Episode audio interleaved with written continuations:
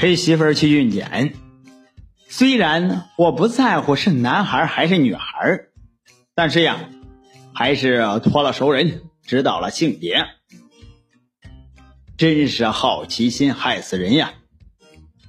当我告诉媳妇儿她怀的是闺女的时候，媳妇儿先是愣了一下，然后呀，反手就给了我一大嘴巴子。